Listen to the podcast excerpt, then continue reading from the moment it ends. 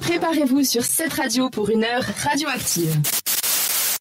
Et Sandra qui était tellement pressée de parler. Et de nouveau, le bed, il nous... euh, Je ne sais pas qu'est-ce qui se passe. hein. Il veut, il nous lâcher aujourd'hui. Mais oui. Sandra, ma chérie, de quoi vas-tu nous parler avec tes petites bêtes?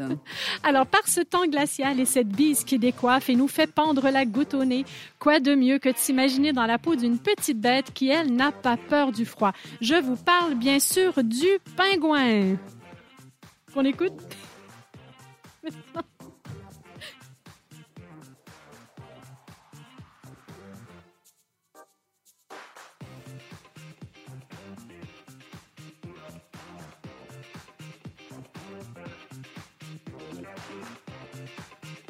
T'es sérieuse que ça a Eh passé oui. l'Eurovision C'est ça, tu te rends compte? Ils ont même? gagné? Non, ils n'ont Mais, pas gagné. tu- tu Ils auraient pu. Alors, si comme moi, ce type de chanson a bercé votre enfance, eh bien, sachez que la vie d'un pingouin est loin d'être rose.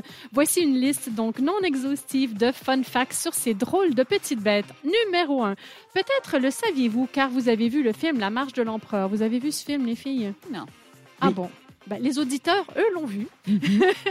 Et puis, en fait, c'est un film où on, on- ben, on réalise, en fait, que c'est le papa, justement, pingouin, qui s'occupe de couver l'œuf pendant une grande, grande partie en attendant que ça éclot.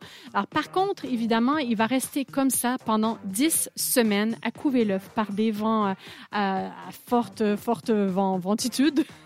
Et puis, un grand, grand froid pendant 10 semaines. Mais ce qu'il fait, euh, avec tout ça, c'est qu'il perd littéralement la moitié de son poids pendant cette couvade.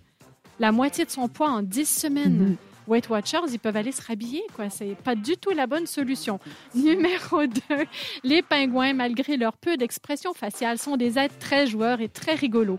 Pendant les mois les plus froids, ils adorent dévaler les collines sur le ventre, ce qui est un excellent, excellent moyen pour eux de se déplacer et de s'amuser en même temps.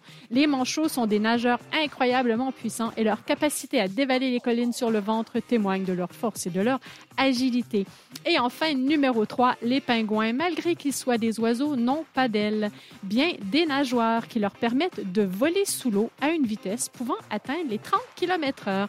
Et je cite maintenant Romain Gary, écrivain français d'origine russe.